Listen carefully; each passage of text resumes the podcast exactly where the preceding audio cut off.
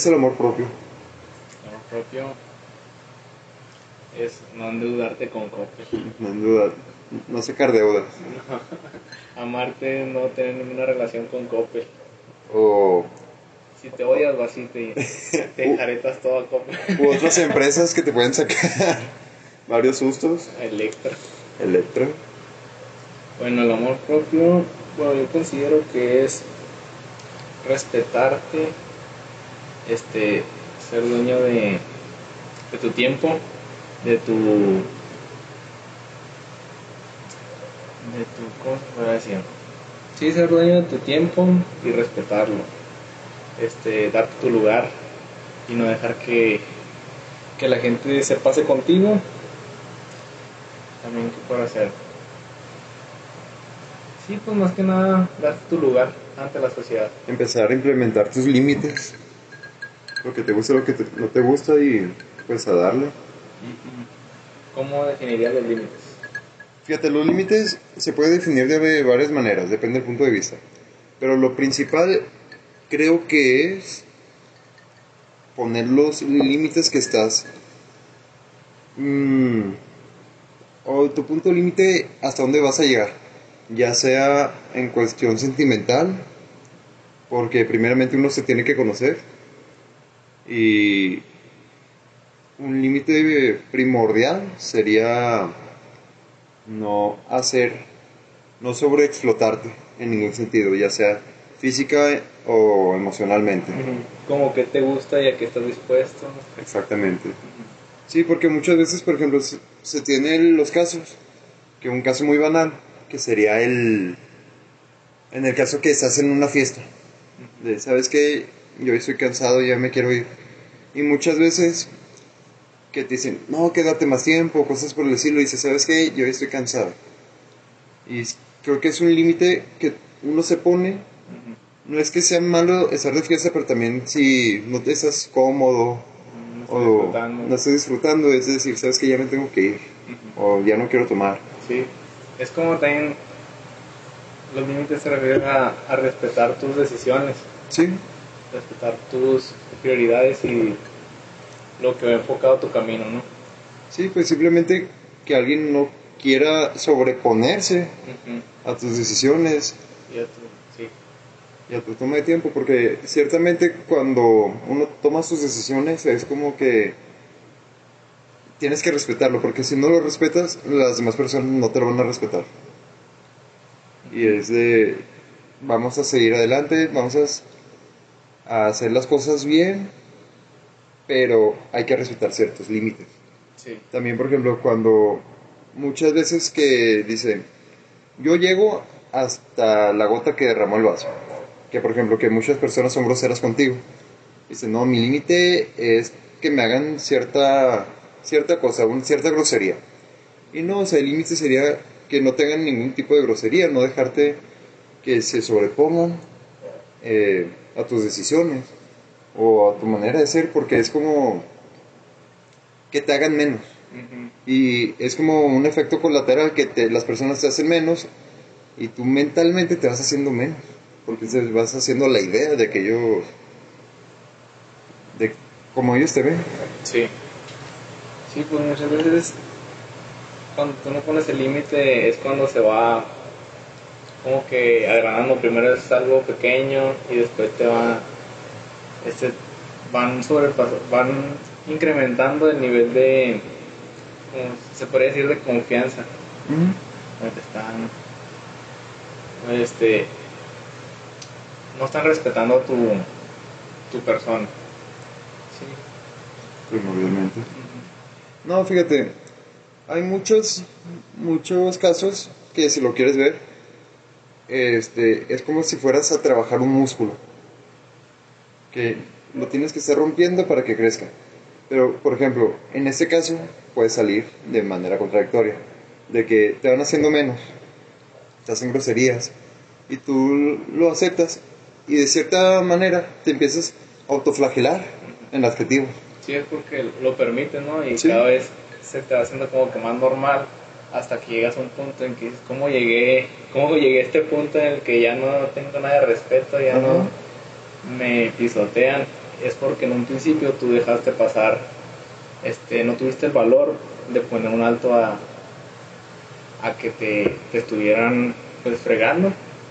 Pues sí, es que simplemente es como, como bien dicen, las amistades son los conocidos tóxicos, que pueden ser muchas personas, hasta familiares y cosas por el estilo. dices, ay, es que lo tengo que, que, no sé, aceptar como es, o lo tengo que aguantar, por decirlo así, porque es una manera muy pesada de él.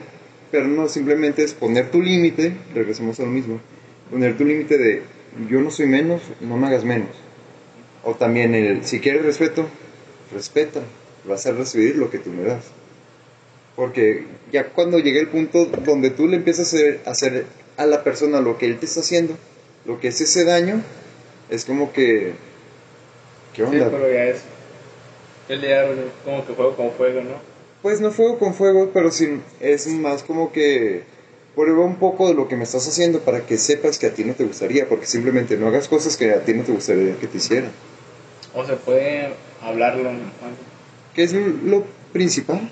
Creo que en cualquier problema, en cualquier conflicto, este, tienes que hablar las cosas.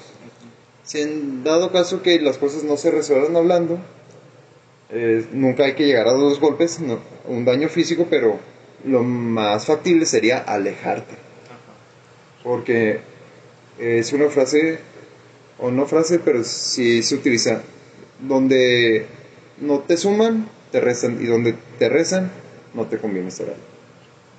Porque el momento de que te van rezando es como que, yo que soy. Sí, o sea, pues no tiene caso estar ahí. Si no, te, no te, no te da nada, este, no tiene caso. Primero sería hablarlo y si ves que no hay una un cambio de, perspectiva de otra persona, pues mejor alejarte. Sí, porque simplemente es más, por ejemplo, en el caso de que estás en un debate, a veces es un pro y un contra, pero muchas veces hay un punto intermedio donde los dos se pueden se pueden conectar o no conectar, sino pueden llegar a un acuerdo. Pero si uno se queda, que también es malo, si uno, por decirlo así, se macho, se clava, o se ancla su idea y yo estoy en lo correcto, solo yo estoy bien y mi manera de pensar es la correcta, y no está abierto a diferentes posibilidades, es como te vas a gastar. Simplemente es como no voy a salir adelante, no voy a avanzar y te vas a quedar estancado. Y hay de dos, o mejoras o te alejas. Porque si te anclas, no vas a. No, no vas a avanzar. En, hablando de manera personal. Eh, muchas veces las personas. Pues todos hemos estado en un punto en el que eh, convivimos con personas que no nos. Pues no, no te este, te dan... ¿No te suman? Ajá, no te suman nada. Este, pero hay veces que muchos no nos damos cuenta cuando estamos en esa situación porque estás acostumbrado a, a convivir con ese tipo de personas. ¿Tú qué dirías que es lo... cómo darte cuenta de que estás con alguien que, que no te suma nada, que no... Fíjate, en el caso es un poco difícil, creo yo, porque hay muchas veces que uno se acostumbra. Pero la manera creo que más factible para darte cuenta que la persona no te está sumando es como ver dónde estás. Porque si te quedas viendo en, otro punto de vista o en otra perspectiva, dices, pues no, no estoy avanzando con él. Por ejemplo, en el caso de las relaciones, que muchos dicen de, es que mi pareja me grita, me, me insulta, me hace menos. Pero ellos no se dan cuenta o piensan de, es que yo me lo merezco, que es la frase más común. Pero ya cuando termina la, relación es como que, ¿por qué no me di cuenta antes? Porque están, por decirlo así, están ciegos en el momento. No quieren ver que esa persona te está haciendo daño. O no lo quieres aceptar, simplemente. Pero es como que llegar a un punto donde uno se tiene que que quedar pensando, tiene que, que ver dónde estás. Si estás avanzando, si no estás avanzando, si te están lastimando, porque la primera persona que, por la que te debes de preocupar es por ti mismo. Y de cierta manera hay que, hay que ser un poco egoísta. Sí. Hay que ver por ti, porque si no ves por Sí, ti, muchas veces nadie, nadie lo va a hacer. Sí, pues, o sea, tú eres la primera persona que tiene que ver por, por ti mismo. Sí, claro. ¿Tú piensas que hay personas que, que sean tóxicas? Es que fíjate, el término tóxico, que es o- como, Sí, pues, Que se popularizó. o sea, se hizo en el momento por decirle a las personas que te hacen cierto daño o, o son un poco resentidas a lo que tú haces. Por ejemplo, las amistades tóxicas, ¿cuáles son? Se muchos dicen, mi amistad tóxica eh, es la que me lleva a tomar todos los fines de semana. O es la que no me deja juntarme con cierta persona porque le cae mal. O son personas que ciertamente no te están dejando crecer. Sí. Porque o te dan o te hacen de menos en las ideas. O simplemente no mm, ven el lado negativo de cada cosa. Hay familiares tóxicos, hay amistades tóxicas. Y hay autoestimas tóxicos, donde la, perso- la primera persona que te está anclando tu pri- enemigo principal, por decirlo así, eres tú mismo. Bueno, yo pienso que una persona llega a ese punto cuando está rodeado de muchas malas energías, muchos malos comentarios, se rodea de, sí, pues de prácticamente mala energía. Yo siento que no existe así en sí una persona que sea tóxica, sino que a veces uno mismo se aferra a algo que no, con lo que no congenias, donde no hay sinergia. Porque hay un libro de este Stephen Covey, Las 12 palancas del éxito, donde dice que en las relaciones humanas A y B, la suma de A y B da más que A y B es más que la suma del- de, sus solos. O sea que, por ejemplo, si yo me sumo a otra persona, el resultado va a ser más que nuestras habilidades. O sea, juntas Sí. pueden hacer más.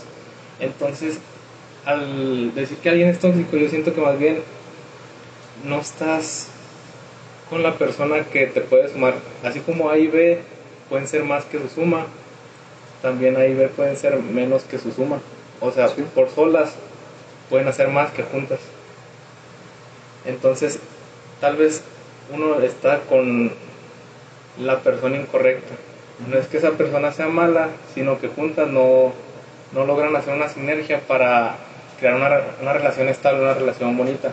Entonces lo que uno tiene que hacer, lo que yo pienso que uno tiene que hacer es pivotar y buscar a alguien que, que comparta metas, que comparta, que sea complemento en, en sus habilidades o sus, sus maneras de pensar. Pues sí, es que si lo vemos de una manera, hay que sacar lo mejor de cada persona. Ujú. Y hay que estar con las personas que saquen lo mejor de ti. Así. Y bueno, para mí muy, una parte básica de una persona tóxica es la persona que no te deja crecer en el ámbito que no te deja sacar lo mejor de ti mismo. Porque si ella no lo hace, tú lo tienes que hacer. Como ahorita, pues se Pero tal dijo. vez con esa persona es porque para él lo que tú crees importante, para él no lo es. Ajá. Y si no se lo puedes hacer entender, este, pues no lo vas a cambiar porque la gente solo cambia por sí misma, ¿no? Tú no puedes imponerle algo a alguien. Sí, pues es como dijera, este, esa persona quiere que haga o que cambie este hábito. Y tienes que pensar por qué. A veces el cambio que las personas se quieren hacer puede ser positivo. Porque ellos Desde tu perspectiva, ¿no? Sí, Ajá. sí, sí. Porque tú lo ves y puedes decir, estoy haciendo las cosas bien. O esto que hago está bien. Pero a veces la perspectiva es como que la persona, la otra persona se está dando cuenta que estás haciendo algo mal, que al paso del tiempo no vas a crecer. Es de, oye, es que tienes que cambiar en esto.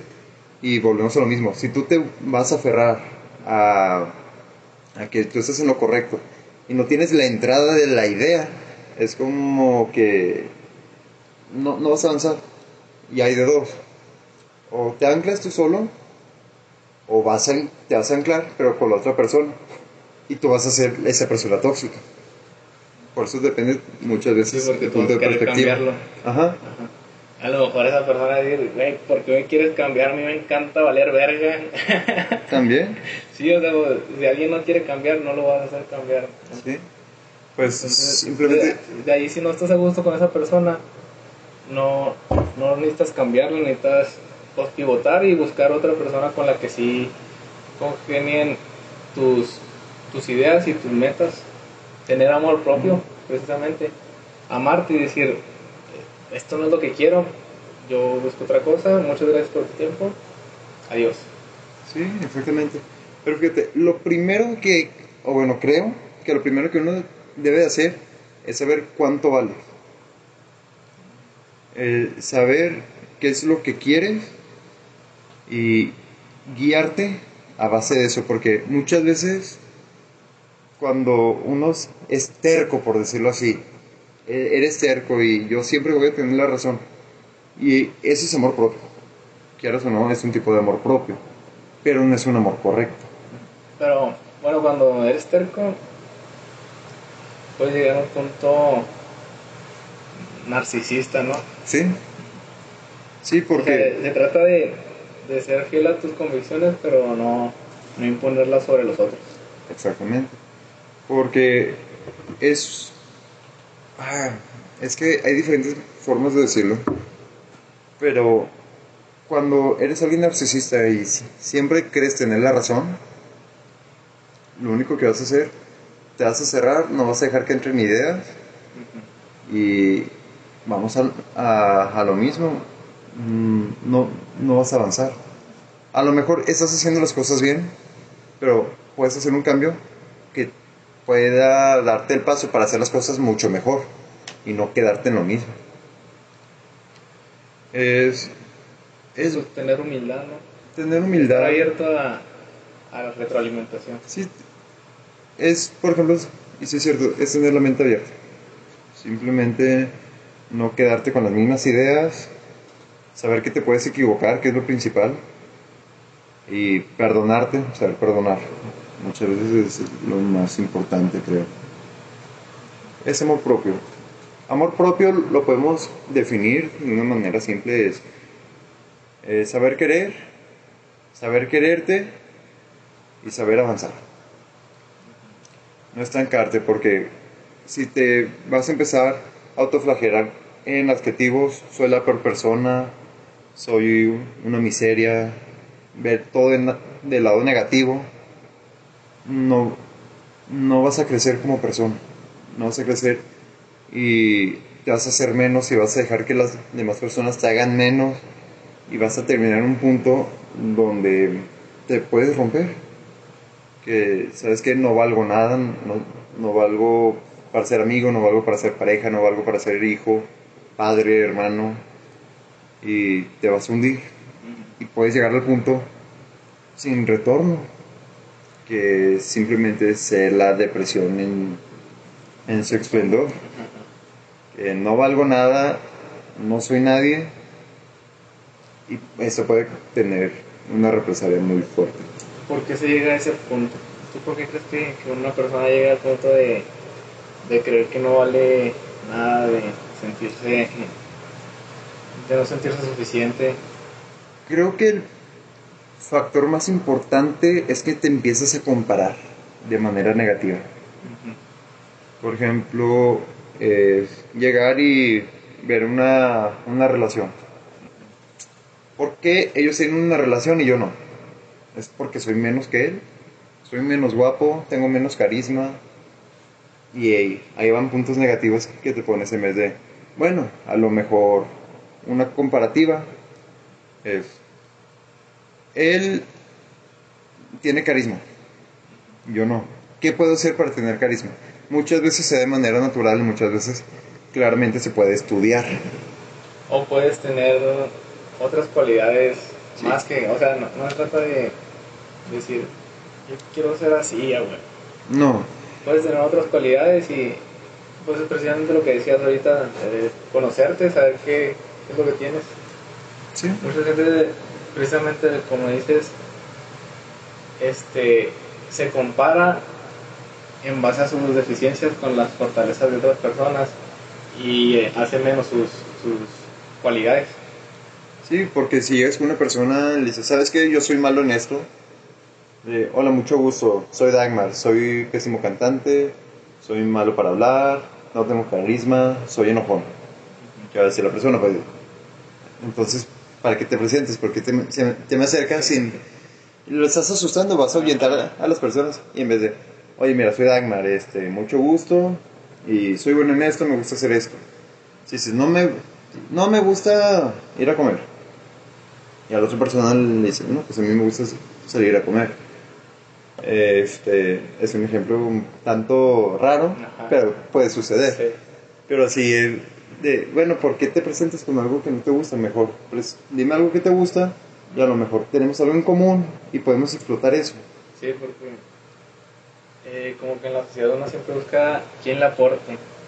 Y si llegas diciendo que no, yo no hago verga, dices, no, pues no, este de aquí nomás vas a, vas a, La vas a ajá, o sea, siente el- ese, ese miedo de que no, este no me va a aportar nada, nomás quiere puras cosas negativas. O me voy a estancar con él, o me la voy a pasar deprimido. En pocas palabras, esta persona no tiene nada que aportarme, pues mejor me. Es como, hola, mucho gusto, tengo depresión. Ok. ¿Por qué tienes depresión? Ya eso es más como psicológico. No, porque soy mal hijo, mi mamá no me quiere. Bueno, porque tu mamá no te quiere porque eres mal hijo. No, porque no le hago caso. ¿Por qué no le haces caso? Ah, porque me vale. ¿Por qué te vale? Ah, y vas viendo y a veces son cosas pequeñas que las hacemos grandes y te empiezas a ahogar en un vaso. Sí, Pero si llegas y dices, oye, mucho gusto, mira, este, soy deportista. Ah, qué padre. A mí no me gusta el deporte, pero me gustaría intentar. O me gustaría empezar a hacerlo. Y es como, ahí que vas a la persona, no tienes algo en común, pero le interesa. Oye, me voy a acercar más a esta persona para, para irme a hacer ejercicio, por ejemplo. Y es de, ay no, qué flojera. A él le gusta hacer ejercicio, a mí no me gusta y me voy a quedar en la casa encerrado. O me voy a ir a tomar o cualquier cosa. Es déjame el intento, a lo mejor te gusta. O a lo mejor no ha llegado esa persona que te explote. Porque digo, a, las personas se tienen que explotar, pero no de mala manera, sino hay que sacar lo mejor de cada, de cada persona. Este, ahorita que decías de la persona que llega y se presenta y, o sea, el hago ejemplo de que no, pues yo, a mí no me, no me gusta esto, soy malo en esto y el otro. Este, yo estaba precisamente hablando con un amigo de que, no sé si nomás aquí en México o en, en diferentes este, partes, de que tenemos una cultura de, de mártires, de que, ay no, yo sufro mucho y no, no sé si viene de, del impuesta por la religión de que dicen de que el que más sufre es el que más merecedor del, del cielo. Entonces la gente como que trae ese chip de, no, yo sufro y tengo depresión y este, pues paso estas situaciones y sufro mucho y no sé. Y lo que dice mi amigo es que a veces uno trata de ayudarlos, pero es como, o sea, pues es que yo no quiero mejorar, yo así estoy bien, yo, yo quiero sufrir prácticamente. ¿Te gusta la mala vida? Pero es como en base a este chip de que uno quiere ser el que vean uno es muy fuerte y que aguanta mucho. Y pues no tiene que ser así, uno tiene que buscar siempre estar bien, estar en paz, estar disfrutar de la vida. ¿Qué piensas de eso? En ese caso, sí tiene mucha razón, porque no te voy a decir que yo también lo he hecho, pero sí me han abierto los ojos de muchas formas. Y sí es cierto, mientras, bueno, por decirlo así, te tumbas para que muchas veces te levanten. Está el, el ejemplo muy banal y hasta puede ser de broma, por ejemplo, de las, de las muchachas. que estás hablando con ella y, ay, es que soy muy fea. Y uno, ¿cuál es la respuesta? No, estás muy bonita y es como que Sí, te tumbas para que Ajá, te tumbas para que te levantes o es que yo soy muy malo en esto, no tengo un, no tengo ninguna virtud, no tengo ningún talento. Oye, pero te he visto o te he escuchado cantar, cantas muy bien y es como que te vas levantando Sí. y vas con otra Es persona y te vuelves a tumbar Ajá. y alimentas tu ego, Sí. pero a base de, Pero de de tumbarte. dependencia. Te Ajá. vuelves dependiente de Eres lo que te dependiente de la respuesta no, humana. ajá, no eres como que autosuficiente de que yo sé que tengo talento, yo sé que estoy bonita, yo sé que soy fuerte, no sé. Te vuelves dependiente de los comentarios de otras personas. Y ahí es cuando precisamente pierdes el amor propio porque tu felicidad depende de lo que te estén diciendo otras personas. Pero fíjate, aquí también hay algo que hacemos de manera incorrecta. O lo hacemos, no sé si sea por envidia. Que muchos llegan y yo canto muy bien. Y uno voltea y se burla, ay, sí, yo canto muy bien. ¿no? ¿Qué te crees? O te creerás, no sé, Gloria Trevi, Cristian Nodal, X persona. Pero somos como que muy envidiosos en ese ámbito, si te das cuenta de, Sí. oye, a mí me gusta cantar, canto muy bien. Ay, sí, canto muy bien. A veces simplemente debes de aceptar el, si canta bien, adelante. Qué bueno que cantes bien. O me gusta cómo cantas. Es que sí, sí existe mucha esa envidia de, de las personas. Entonces, no se trata de, de andarlo gritando, de decir, hey, mírenme, soy el mejor del mundo.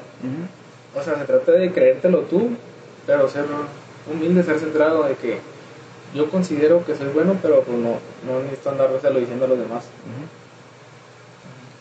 Y es que sí es cierto, o sea, si lo vemos por ese lado, muchos en, en cualquier momento nos hemos tumbado. O nos hemos hecho menos. Por ejemplo, tengo esa pequeña anécdota que yo salí con una, una muchacha y yo le decía, ¿sabes qué? Es que me siento mal. Y, y yo le decía, es que yo ya perdí muchas personas, no te quiero perder a ti. Me dijo, Dagmar, no eres el único que ha perdido a alguien, no eres el único que lo ha sufrido. Y yo en el momento dije, qué envidiosa eres, qué mala persona eres, no me das por mi lado, no me dices pobrecito. y pasó el tiempo, este, nos dejamos de ver y todo, y dije, qué estúpido. Claro que hay personas que han sufrido hasta lo doble que yo, que han vi- vivido o viven en una posición peor que la mía. Sí. Y digo, ¿por qué me tumbo? Es mejor agradecer lo que tengo y salir adelante porque No, y luego, ¿qué le estás transmitiendo a esa persona? Sí, No, manches, este vato es, pues no sé, no tiene nada que... no, sí, sí, sí, me, sí es que me dijo, digo, a la mujer le gusta el hombre con seguridad. Ajá. Y, en el- y ya en el momento uno piensa, ay, y es a lo mismo que te digo, que uno está amachado, amarrado de yo tengo la razón y yo, yo soy la persona más triste del mundo.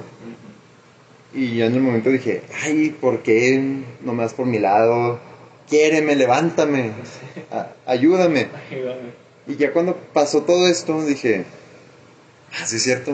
Digo, qué tonto. A veces dices, me gustaría regresar al tiempo y no, no haber dicho eso. Y No, vuelvo a pensar, qué bueno No, que lo dije y qué bueno que me lo dijo, para darme cuenta.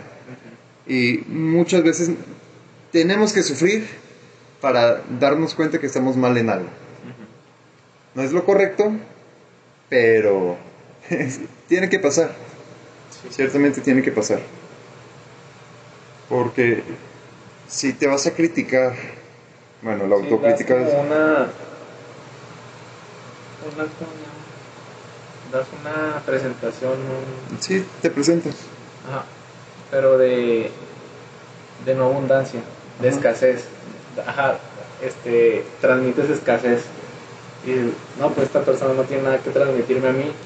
Este, entonces la gente quiere estar donde hay abundancia, donde Claro. se ve que la gente es segura, donde uno es tiene algo que, proveer, algo que dar.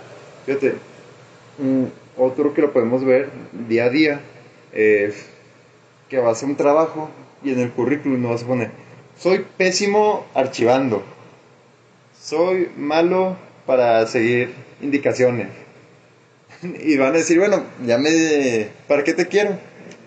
Dicen, ¿para qué sirve? Dime para qué sirves, no me digas para qué me vas a fallar. No, pues de lo que haya. Y fíjate, muchas personas, y es lo, lo mejor que puedes hacer, llegar y decir, no lo sé hacer, pero aprendo rápido. Y creo que es lo más importante. Por ejemplo, en el caso que vas a buscar un trabajo, que dice, no, necesitas un año de experiencia y acabas de salir de la universidad. Ocupas tres años, este, do- dos o tres empleos, y en cada empleo tuviste que ser el mejor. Y dices, bueno, no puedo. Pero, o no tengo tanto conocimiento, pero puedo aprender. Por eso muchas empresas tienen la capac- capacitaciones y cosas por el estilo. Pero no puedes llegar y decir, soy muy malo para seguir indicaciones. O hago las indicaciones, pero siempre lo hago mal. Y vas a decir, no, ¿de qué me sirves? O qué vale más una persona que te dice, ¿sabes qué? No sé hacer algo. U otra que diga, soy todólogo. Puedo hacer todo, puedo aprender de todo. ¿A quién vas a preferir? Y, no siempre por, por decirlo, tengo el papel aquí, soy mejor que tú.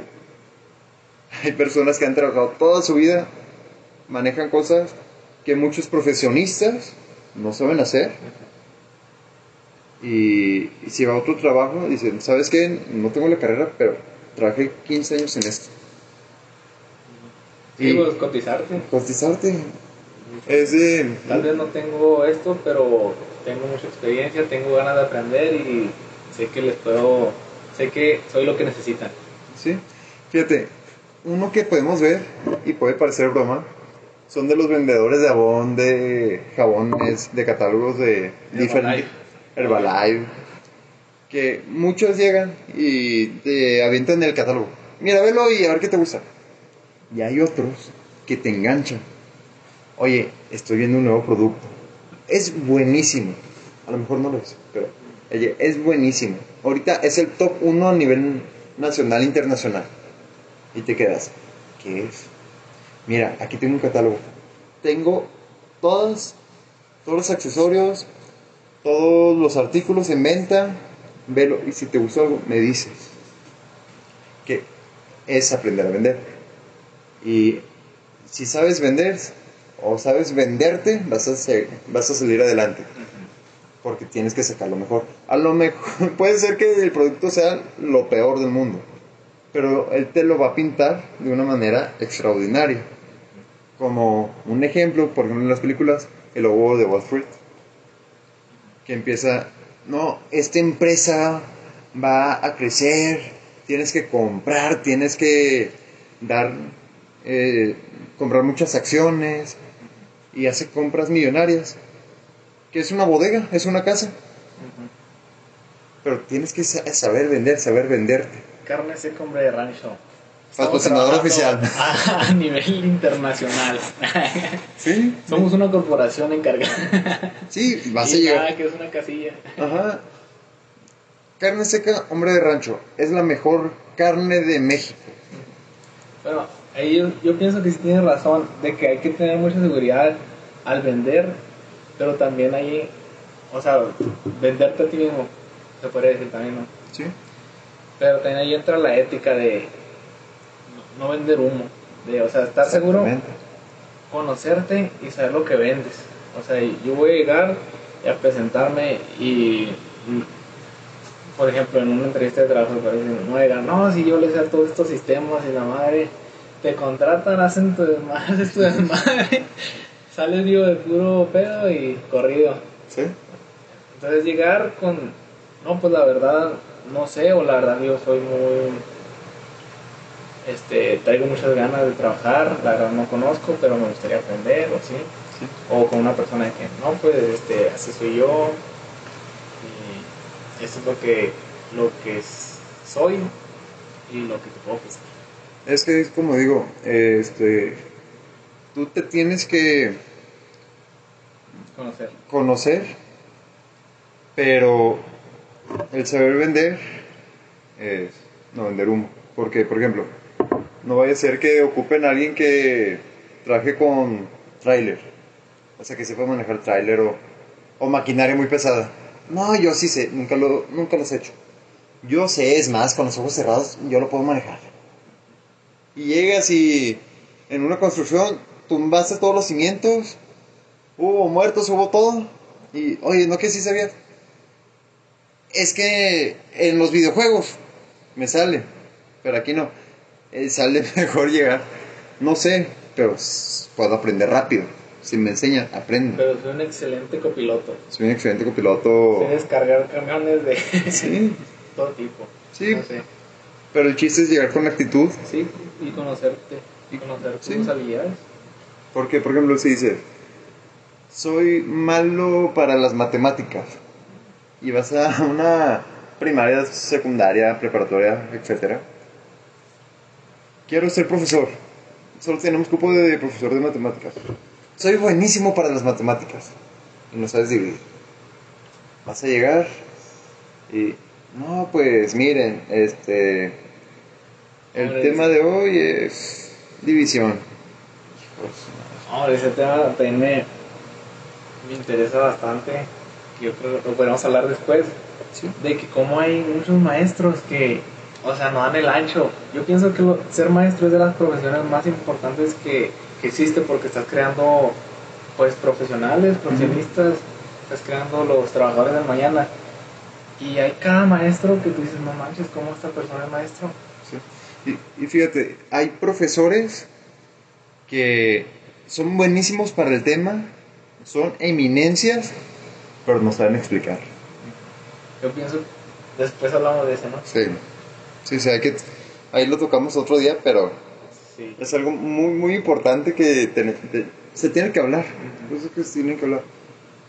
Pero bueno, para retomar nuevamente el punto que, que es el amor propio. En sí, el amor propio, Sí, el amor propio es quererte. Sí, quererte, confiarte, no hacerte menos. Y luego lo vamos a, desenglosar, paso por paso. Pero simplemente es quererte, no hacerte menos y salir adelante. No sé.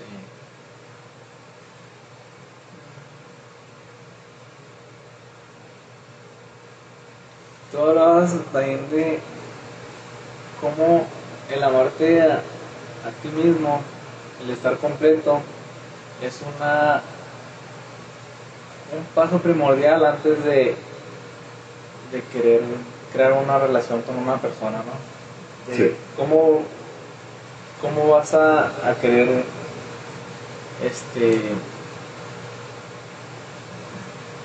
pues tener una relación con alguien si no estás completo? Eso se puede ver porque muchas veces podemos llegar a, a mendigar el cariño, mendigar un amor. Pero te digo, hay que tener amor propio. La primera persona que debes de amar para amar a alguien más es a ti. Si no te amas a ti, no puedes amar a, nadie más. Porque no vas a saber el, significado correcto de qué es el amor. Si no te quieres, ¿cómo vas a querer a alguien más? Si no te aprecias, ¿cómo vas a apreciar a alguien más? Y de hecho también me gustaría aven- aventarnos un, un día también este tema, que son en sí las relaciones. No soy una eminencia o cosas por el estilo, pero hay que tocar como que los puntos importantes, porque al final de cuentas es el crecimiento de cada uno. Pero si no puedes lleg- llegar y decir, ¿sabes qué? No me quiero, voy a estar contigo, tú me vas a querer, esa persona va a dar el 150% y tú vas a dar el 30%. Dame el cariño que no me tengo. Sí. Es- tú tienes que estar al 100%, la otra persona tiene que estar al 100% para estar bien. Y eh, sí, claramente hay casos de que ella, ella o él este, esté al 30% y tú le tienes que dar el apoyo. Porque te digo, este, somos personas, tenemos altas y bajas, pero también hay que saber apoyar. Si tú no estás completo y esa persona tiene una decaída y tú no estás bien, pues te vas a caer con él y no van a salir adelante o van a van a tener problemas y, y ni para qué darle. Es darle vueltas a lo que no va a hacer. Sí, sí. Nomás vas a hacer una carga. Sí, por decirlo así. Yo creo que, que ya sería todo, ¿no? Era todo. Todo ¿Qué sacamos de esta, esta plática? ¿Cuáles, son, ¿Cuáles fueron los puntos más... Los puntos importantes es saber querer, saber apreciarte y saber qué, qué es lo que quieres. Transmitir abundancia. Transmitir abundancia y querer identificarte como alguien en vez de identificarte como nadie. Conocer tus cualidades, ¿no? Sí, Conocer tus cualidades, tus deficiencias. y aceptarlas, más que nada. Aceptarlas. Simplemente quererte, saber querer y, se- y seguir adelante. Porque si nos quedamos en un bache, ahí lo podemos ver como una montaña, una piedrita. Así que, Depende de la, la perspectiva. la. Bueno, pues me parece que es todo por hoy. Todo por este podcast. Fue, fue muy bueno, creo que es un buen arranque. Yo también así lo siento. Pero bueno, Esperemos que, que tengamos buenos resultados. buenos resultados. A ver, ya cuando lo escuchemos, pero nomás. ¿no?